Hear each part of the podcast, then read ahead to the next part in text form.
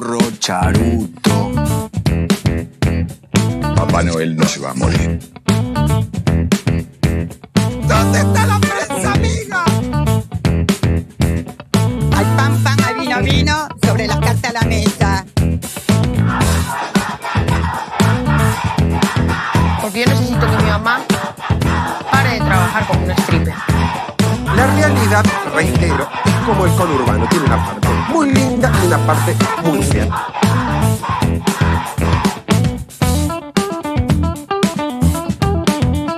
Soy Noel Padrón y esto es Degenerada.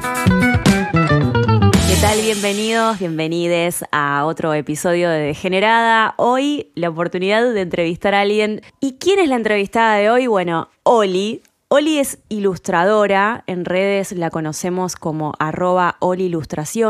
Sus dibujos muchas veces tienen frases de canciones o tal vez alguna cita de, de algún libro, pero sobre todo sus dibujos transmiten muy buena onda. Eso es lo que me pasa a mí por lo menos cuando yo los veo. Oli Ilustraciones hoy en Degenerada. ¿Cómo estás, Oli? Todo muy bien por acá. Quiero que le cuentes vos a la gente quién es Oli. Ay, qué pregunta difícil esa. No, mentira. Em, yo soy ilustradora, hago dibujitos, como a la gente le gusta decir. Eh, también soy diseñadora gráfica, soy fotógrafa, me muevo mucho en el mundo de las redes y me apasiona también mucho ese tema, o sea, tanto redes sociales como tecnología. Ok. Eh, quizás si me buscan en las redes no encuentran tanto mi cara porque es algo que, no sé, le escapo bastante a la situación. Y me gusta mucho dibujar sobre frases de canciones, así como, así como dijiste vos, porque fue el primer recurso que utilicé para, para entrar en el mundillo de la ilustración. Y después quedó. Es como, bueno, es un Ya chiste está. y quedó. ¿Por qué, por qué no vemos tu cara? A mí es algo que, que me encanta igual, ¿eh? Que sea un enigma tu cara porque priman los dibujos en algún punto. Pero vos, ¿por qué elegiste eso? Por ese motivo en el, el que vos dijiste, ese mismo, y también porque mm, como que siento que se pierde un poco la idea de, de lo que muestro, porque es Oli Ilustraciones, entonces son ilustraciones, no tendría Claro. por qué aparecer yo, a menos que sea algo como muy importante. Quizás cuando voy a alguna marcha o cosas así que me interpelan muchísimo, aparece mi cara. Claro, buenísimo. Sí, sí, totalmente. Está redefinido eso en tu cuando. Y también como para descartar que no hay un robot haciendo los dibujos atrás, siempre. Eso está buenísimo. Eh, me haces acordar a, a las pruebas esas que te dicen, marca todas las sendas peatonales que cruces y vos tenés que estar buscando en 12 cuadraditos la senda peatonal para demostrar que no sos un robot. No sé si te pasó alguna vez. O los Sí, semáforos. tal cual. Te volvés loca. Eh, Además de porque yo sigo un par, o sea, soy bastante fans de un par de artistas. En este momento se me viene a la cabeza uno que también juega con, con ese misterio y también ese misterio es lo que genera en la gente. Es como, ay, no sé, quizás voy caminando por la calle y me lo encuentro, que es Claro. el Indio Solari. Entonces dije, ok, esto funciona y está bueno. ¿cómo, ¿Cómo es el indio en redes? y tiene ahora un canal eh, de YouTube donde hace como un estilo, como un personaje que es como el tímido, una situación así, Sí. donde él hace diferentes canciones y está improvisando, pero nunca se le ve la cara. Mirá el dato que, que estás dejando, buenísimo. Lo que no se ve también, la incógnita, el enigma, quién está detrás de esa creación, tal vez es lo que nos acerca muchas veces a, a- a tu Instagram, por ejemplo, donde se- ahora pueden entrar, arroba Oli Ilustraciones, y mientras escuchan el podcast pueden ir viendo que no, no hay im- imágenes de Oli. Sí, sus dibujos, sí, las imágenes que hay son sus dibujos, son sus ilustraciones. Eh, me dijiste quién es Oli y yo te voy a preguntar quién fue Oli. Que vayamos a tu infancia por un rato. Alto viaje. Bien. No, si este podcast es una pepa. y que pega. Y que pega. Eh, bien, Oli eh, nació en un pueblito muy chiquito en Córdoba, eh, se llama Coronel Moldes, está dentro de, de Río Cuarto. Luego, a los meses, eh, con mis papás, bueno, yo como si pudiera decidir con, con meses de vida, mis papás decidieron que viviéramos en San Rafael, Mendoza, y ahí viví hasta los 23 años. Em, siempre me gustó dibujar, mucho, muchísimo, muy amiguera, muy, muy de los grupos, muy del campamento, de la salida a la montaña, de todas las salidas, me- siempre me prendí en todo. Eh, quizás lo que más puedo recalcar es que siempre tuve un fanatismo hacia los libros y los colores, obviamente, pero un fanatismo importantísimo. O sea, de Esa- chica. de esa neces- sí, no podía ir a- irme a dormir, y hasta el día de hoy me pasa, sin haber leído algo y sin haber visto una película. Ok. O sea, era como un ritual tuyo a la noche. Sí, tal cual. Esa, esa era la niña Oli, o sea, Little Oli, eh, rodeada de dibujos, rodeada de Y, libros, quiero y decir. VHS, Y VHS. porque no te do también. Y ahora, ¿en qué momento del día dibujas? Porque hablaste de lo nocturno, o sea, en ese momento cuando eras chiquita eh, era casi un ritual por ahí para vos ver una peli o, o leer un libro. Y ahora sentís que la nocturnidad, por así decirlo, es eh, parte de tus creaciones también. te digo la verdad, no. Ya soy una señora que se duerme temprano y disfruta mucho de dibujar por la mañana. Ok. Igual para mí, eh, quienes me conocen saben que para mí cualquier momento es bueno para dibujar y siempre o en la mochila o en la riñonera llevo un marcador y un papelito, un cuadernito, lo que sea, y sé que en algún momento puede llegar, porque viste como que la idea medio que te golpea, estás, no sé, Sí. vas por el subte y te golpea la idea y ahí lo tenés que tomar. Estoy viendo una película y me golpea la idea. Me gusta esa, esa imagen. Me golpea la idea y tengo que estar preparada para, para dejarlo en algún lado. Sí, porque después, casualmente, cuando viene una idea muy buena, me ha pasado de no tener algo. ¿Y ahí te la acordás? O, No, no. No, ya después. Se no. va, se va, se va. Se fue. Eh, bueno, Oli, te pregunto, ¿cuándo apareció el dibujo? ¿Cuál fue el momento, en qué momento de tu vida apareció el dibujo? Una gran pregunta. Eh, siempre el, el dibujo en mi vida fue como un recurso de entretenimiento. Medio como, bueno, mi mamá no me está dando bola, dibujo. Bueno, están haciendo esto, bueno, dibujo. Bueno, y así siempre era como, como un rescatín, como mi lugar seguro. Y, y llegó un, un momento en la facultad, porque yo entré a diseño gráfico, porque obviamente, no sé, ¿dónde se estudia para ser dibujante? No hay una carrera. Totalmente. Eh, o sea, podés hacer de seminarios, cursos, pero carrera universitaria no. No, no, no hay. O sea, a menos que sea artes visuales en sí mismo, pero yo no quiero aprender todas las demás, solo quiero dibujar. Entonces, un día en la facultad eh, tenía la materia de dibujo y me encontré haciendo un boceto y me acuerdo que era una rana arriba de una piedra. En ese entonces me, me había dado por el realismo. Entonces lo subí a Facebook porque Instagram todavía no existía. Y así como con mucha timidez lo subí, porque como nunca había mostrado los dibujos, como el dibujante tiene esa cosa, o de ser extremadamente extrovertido y mostrar hasta un rayón que hace en una pared, o mostrar absolutamente nada. Yo conozco muchas personas que dibujan excelentemente bien, tienen una técnica perfecta y una imaginación increíble, y no, no muestran sus dibujos porque les da mucha vergüenza, porque eh, esto es como, el, como la nariz de payaso. Sí. El, el dibujo muestra más de lo que uno puede llegar a decir. Creo que comunica mucho más. Totalmente. Me imagino que es algo así como desnudarse. Che, te estoy mostrando algo muy íntimo, Sí, tal cual. ¿no? Bueno, quedó claro que apareció el dibujo en tu vida, las ilustraciones, como una cuestión de entretenimiento, por ahí hasta de, de refugio, ¿no? ¿Tenías así o tenés referentes ilustradores, ilustradoras? Sí, fueron cambiando a lo largo de- del tiempo porque, porque medio que uno dice, bueno, no sé si te pasó, de que conoces a la persona que admirás y, y vos decís, me gustaba más cuando no la conocía. Porque Me repasó. En el imaginario me copa mucho más. No voy a decir nombres porque son muchas Ay, personas sí. conocidas. Así A que voy a decir. Hay uno que hay uno con el que me repasó y me da y es re loco, es re loco cuando pasa eso porque te construís al ídolo, ¿viste? Como le, le quitas Sí. la capa al, al héroe. Está bien, Sí, se, Vuelve, se vuelve más humano. Y ahí me di cuenta como, che, no me copas tanto. Y como, no, baja de ese escalón que te acabo de dar.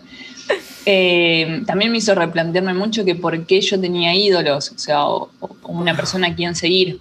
Sí tengo personas a quien admiro eh, de dibujo y son dos en este, en este momento. A ver. Una es Maitena, Sí. que por, por todo lo que significa Maitena, su forma, todo lo que ella construyó, eh, todo. En- una vez la conocí y no le pude decir ni mi nombre, a ese nivel. Me, me paré al lado y le, y le, le acerqué el- la agenda, como, firmámela, por favor. Por favor, te lo pido. Y además cada día está más comprometida con causas y con derechos humanos en general. Ay, sí. El 22 de marzo, igual que vos, compartió una publicación donde expresa su lucha por el agua. Eh, bueno, so- también está súper del lado de, de- de- de los derechos de la mujer, de, de los derechos de género y está como súper activa. Maitena, o sea, Maitena es una de tus, de tus referentes hoy. Sí, sí, tal cual. Quizás más? porque, mm, no sé, cuando la acompañé a mi mamá a algún consultorio o algo, estaban sus revistas y yo decía, qué copado, mira, esta señora dibuja y vive de dibujar. Que es como lo que a mí me, me- más me flashaba y cada tanto me sigue pasando, es como, che, qué loco, vivo de dibujar. Y después, eh, Yao Miyazaki. Oh, sí. Quizás hay personas que no lo conocen, pero es el que es del estudio Ghibli, quien dibujó a Totoro, la princesa Mononoke, El viaje de el viaje de Chihiro. Chihiro. Ay, Chihiro, sí. Esa. Eh, y además es un señor grande ahora. Tiene como 80 Sí. años. Tiene un- es un señor muy grande y que cuando conoces su vida lo amás más.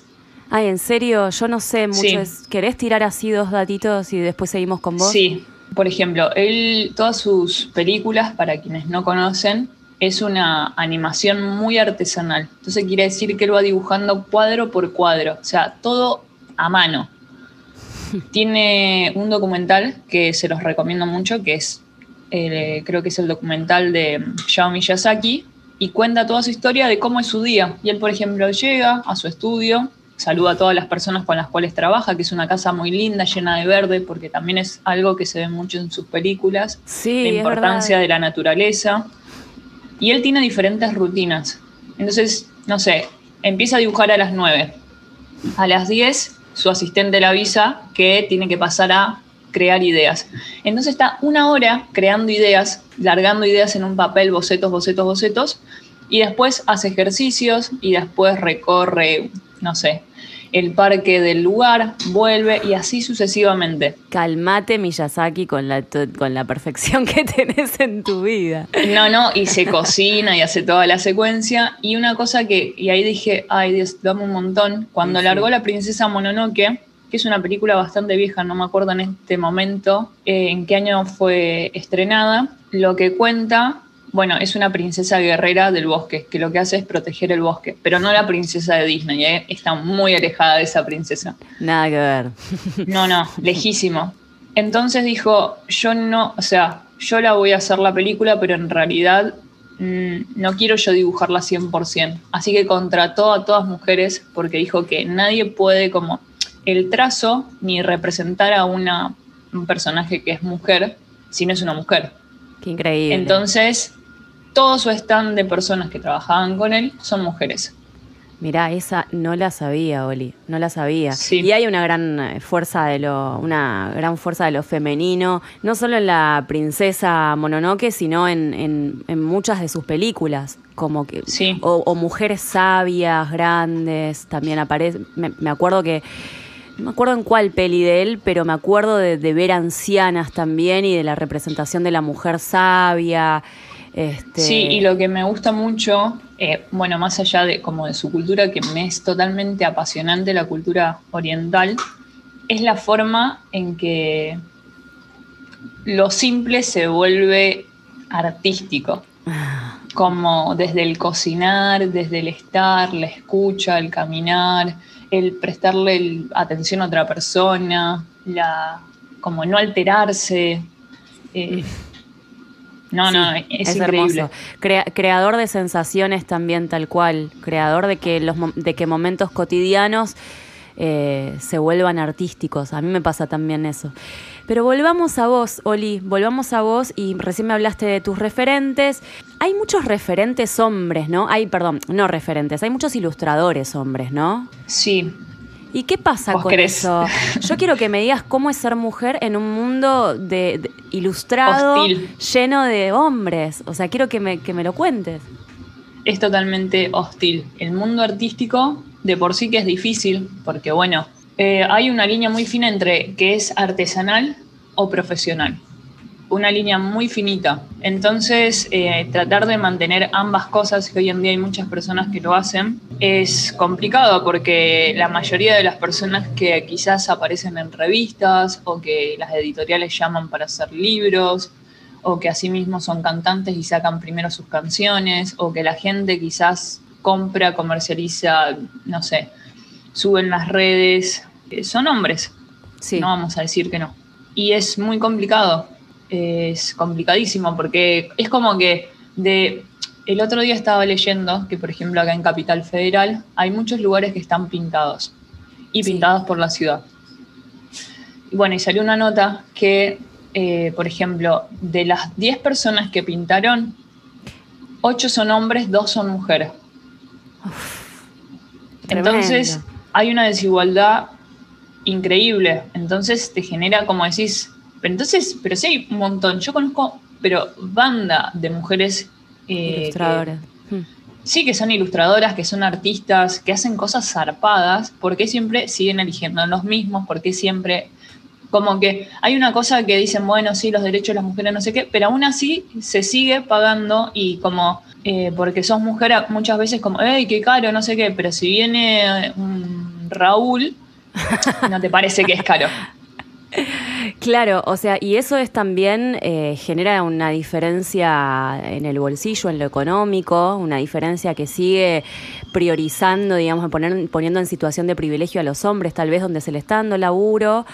A, a un montón de Raúles, como decís, y las mujeres también necesitan laburo, y las mujeres, y ahí también hay un sometimiento, digo, y una eh, hay un refuerzo de la, mm, ¿cómo te puedo decir? Del poder en elegir a los hombres y, en, y, y no en, en elegir a las mujeres o darle laburo, porque la verdad es que está ahí. Vos dijiste solo dos mujeres y ocho, ocho hombres. Sí, y es fuertísimo. Es, es, muy, es muy fuerte la diferencia, Oli. Así también, por ejemplo, lo deben haber no- yo cada vez lo voy notando más y cada vez me enoja más este, este tema porque, no sé, aparece el 8M. Dibujamos un montón. ¿Cuáles son los que más se viralizan? Los de los chabones. Es como, ¿por qué? Claro. O sea, ¿por qué? ¿Dónde? O sea, es una causa que es nuestra, de las personas gestantes. ¿Qué onda con Totalmente. esto? ¿Qué onda? ¿Y, y qué, cómo la llevas vos, esa militancia, cuando suceden? Porque es, vos dijiste que es hostil. ¿Y cómo llevas es- esa hostilidad en lo cotidiano? ¿Cómo haces para no matar a la gente, básicamente? Bueno, con mucha paciencia. Eh, no, o sea, en realidad es un tema que casi no. En realidad es un tema que casi no toco. Porque. Porque si no, no estás en el- dentro de- del mundillo ilustrador, eh, que además es muy competitivo, eso también es algo que quiero resaltar un montón. A ver. Se piensa que todo color de rosa, que es todo porque subimos fotitos, dibujitos lindos, no sé qué, pero hay una hostilidad adentro enorme por la cantidad de seguidores, porque yo hice este dibujo y viene otro pirulo y te lo agarra y te lo redibuja arriba, o porque mucha, yo he visto a muchas personas que tienen muchísima cantidad de seguidores que son famosos en las redes, y te digo ilustradores e ilustradoras, y agarran ideas de personas que tienen menos cantidad de seguidores y las rehacen. Ah, A mí me, a mí me pasó al principio y la verdad que no está bueno. ¿Sabes qué te iba a preguntar? Justo, justo eso, ya, ya casi cerrando la, la entrevista, Oli, para dejarte, para dejarte libre, pero te iba a preguntar eh, si alguna vez te pasó de ver tus dibujos en otras páginas sin que te pidan autorización y cómo haces con eso cuando pasa eso. Porque la verdad es que tus dibujos son hermosos, Tran- transmiten un mensaje súper, por lo general, o que lucha por una causa o que te dejan una motivación, te transmiten buena onda. Y es muy probable que lo veamos en un Instagram de psicología, no sé qué. Entonces, ¿Qué, pasa con la autoría de tus dibujos? Ah, y eso también es bastante complicado, porque mm, una cosa es que lo puedan compartir, que eso está buenísimo, que para eso sirven las redes un poco, y otra cosa es que hagan uso de esa ilustración para diferentes situaciones.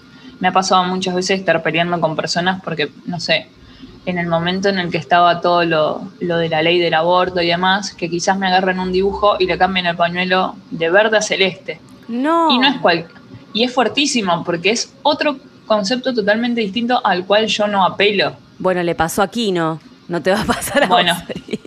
le habían cambiado o sea. a Mafalda, le habían puesto, tuvo que salir Kino a decir, che, no, no tenía un pañuelo celeste, no, Mafalda está a favor de los derechos de las mujeres. Bueno, situaciones así, o sea, o que cambian las frases, o que lo repintan arriba, o situaciones que vos decís, a ver, yo cuando lo subí, vos podés compartirlo y, y si lo querés, eh, lo- te lo puedo vender, no pasa nada si lo necesitas. Es como que yo soy bastante accesible. Para quienes no me conocen, saben que si me. A ver, si me escribís, te voy a responder. No hay motivo por el cual no responderte. Yo le respondo a todo el mundo. A, a quienes me escriben porque les pasó, porque les gustó, por esto, por lo otro.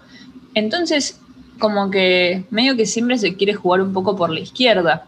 Claro. Y también hay muchas, eh, hay diferentes, depende del tipo de ilustraciones que uno haga, son las personas que están atrás. Y yo tengo un montón de coach, psicólogos, eh, personas que hacen yoga, eh, etc, etc, etc, que siempre me recomparten los dibujos, pero siempre de ese- dentro de ese mundo hay alguien que, no sé, me lo agarra y le, le borra la firma. Pará, o sea, ¿por qué me estás borrando la firma? Claro, ¿por qué? Si es Una tuyo. cosa es que lo re- claro, una cosa es recompartir y otra cosa es borrar la firma. Entonces hay como un como una cosa ahí de como de maldad, como ¿Pero decir, bueno, hago de, haces? de cuenta que no pasa. ¿Pero haces algo con eso, Oli? O sea, cuando te sucede, no sé, le Y más de escribís a la- escribirle a la persona. Además, la mayoría de las veces yo me uno a ver, se entera de todo porque tengo varios seguidores, entonces siempre alguien lo está viendo y me, me avisa, che, Oli, acá subieron un coso. No solo no te etiquetaron, sino que cambiaron la frase. Digo, la Ah, puta madre. Nada que ver. Bueno, Oli, vamos a cerrar con el degenerate del día. El degenerate es un ping-pong de así preguntas y, y respuestas rapidito. Largamos. ¿Estás lista? Perfecto, dale. Canción para escuchar un día, o canción o artista para escuchar un día de lluvia. Espineta, siempre. Comida que te lleve a la infancia. Pastel de papa. Un libro. Ay, esta es re complicada. Un libro hoy, vamos a decir, un libro hoy. Por ahí otro día elegías otro, pero hoy. Hoy estoy leyendo un libro que se llama Hilo de Luz. Eh, lo dejo así, porque Ah. Bueno, no- nos quedamos con ganas, está bien. El trabajo más bizarro que tuviste. Ah, este lo tengo. Tuve que dibujar. Eh, una señora me escri- escribió que es de Perú, que ella tiene un estudio de danza clásica y dentro de ese estudio de danza clásica quería hacer un logotipo. Sí. Dije, bueno, perfecto. Me dice, quiero que sea ilustrado. Buenísimo. Y además de que quiero que sea ilustrado, y ahí me empezó. Y yo sentía que era como una licuadora que estaba metiendo cosas. Digo, ¿qué va a salir de esto? Tenía que ser con el animal típico de Perú, que es la alpaca. Eh, tenía que tener un tutú, no cualquier tutú, porque me mandó una especificación de un tutú específico, Uf, pero con los volados del otro tutú, del rosado que conocemos todos, haciendo una, una pose de, de danza clásica y a su vez que tenga una frase. Fue fuertísimo. tremendo. Es yo cada vez que iba haciendo y como no sabía si iba a quedar bien. Quedó bastante bien, ¿eh? Quedó bien. Me sorprendió. Quedó bien. Algún día te voy a pedir que me muestres ese logo porque me intriga Después te lo mando. Eh, bueno, ¿con qué peli lloraste por última vez? Si es que lloraste con alguna peli. Ay, sí, una película que se llama La vi la semana pasada. Mi primer cliente. Es una película coreana. Mi primer cliente. Sí. Así se llama. Ok, la, la voy a buscar. Y para cerrar, una palabra con la que quieras cerrar la entrevista. Intentar. Me encantó. Me encantó. Bueno, Oli, un placer tenerte en Degenerada. La verdad es que sos una hermosa. Tus, tus ilustraciones pelean por causas con las que estamos completamente ahí, de acuerdo y acompañando, y que lo puedas comunicar a través de una ilustración es un arte simple, tanto como vos admirás a Miyazaki, y la verdad es que muchos de nosotros te admiramos a vos por eso, porque a través de la Ay, simpleza. muchas gracias. A través de la simpleza podés acompañar causas muy, muy profundas, este, de cosas muy necesarias para la- mejorar nuestro planeta, nuestra humanidad. Así que ella es arroba Oli Ilustraciones. Tiene una sola I, Oli Ilustraciones. No es Todo Ol- juntito. todo juntito, arroba Oli Ilustraciones, pueden comunicarse con ella, ella responde los mensajes, pueden hacer re- regalitos de sus dibujos también, porque eh, vayan a seguirla y, e investiguen un poco del arte que hace Oli. Gracias, Oli. A vos, a vos, muchísimas gracias. Nos vemos en otro episodio de Degenerada. Esto fue Degenerada, en la edición arroba panda-sas, la música arroba peluchestrío. Nos acompañan las birras de Marla Beer.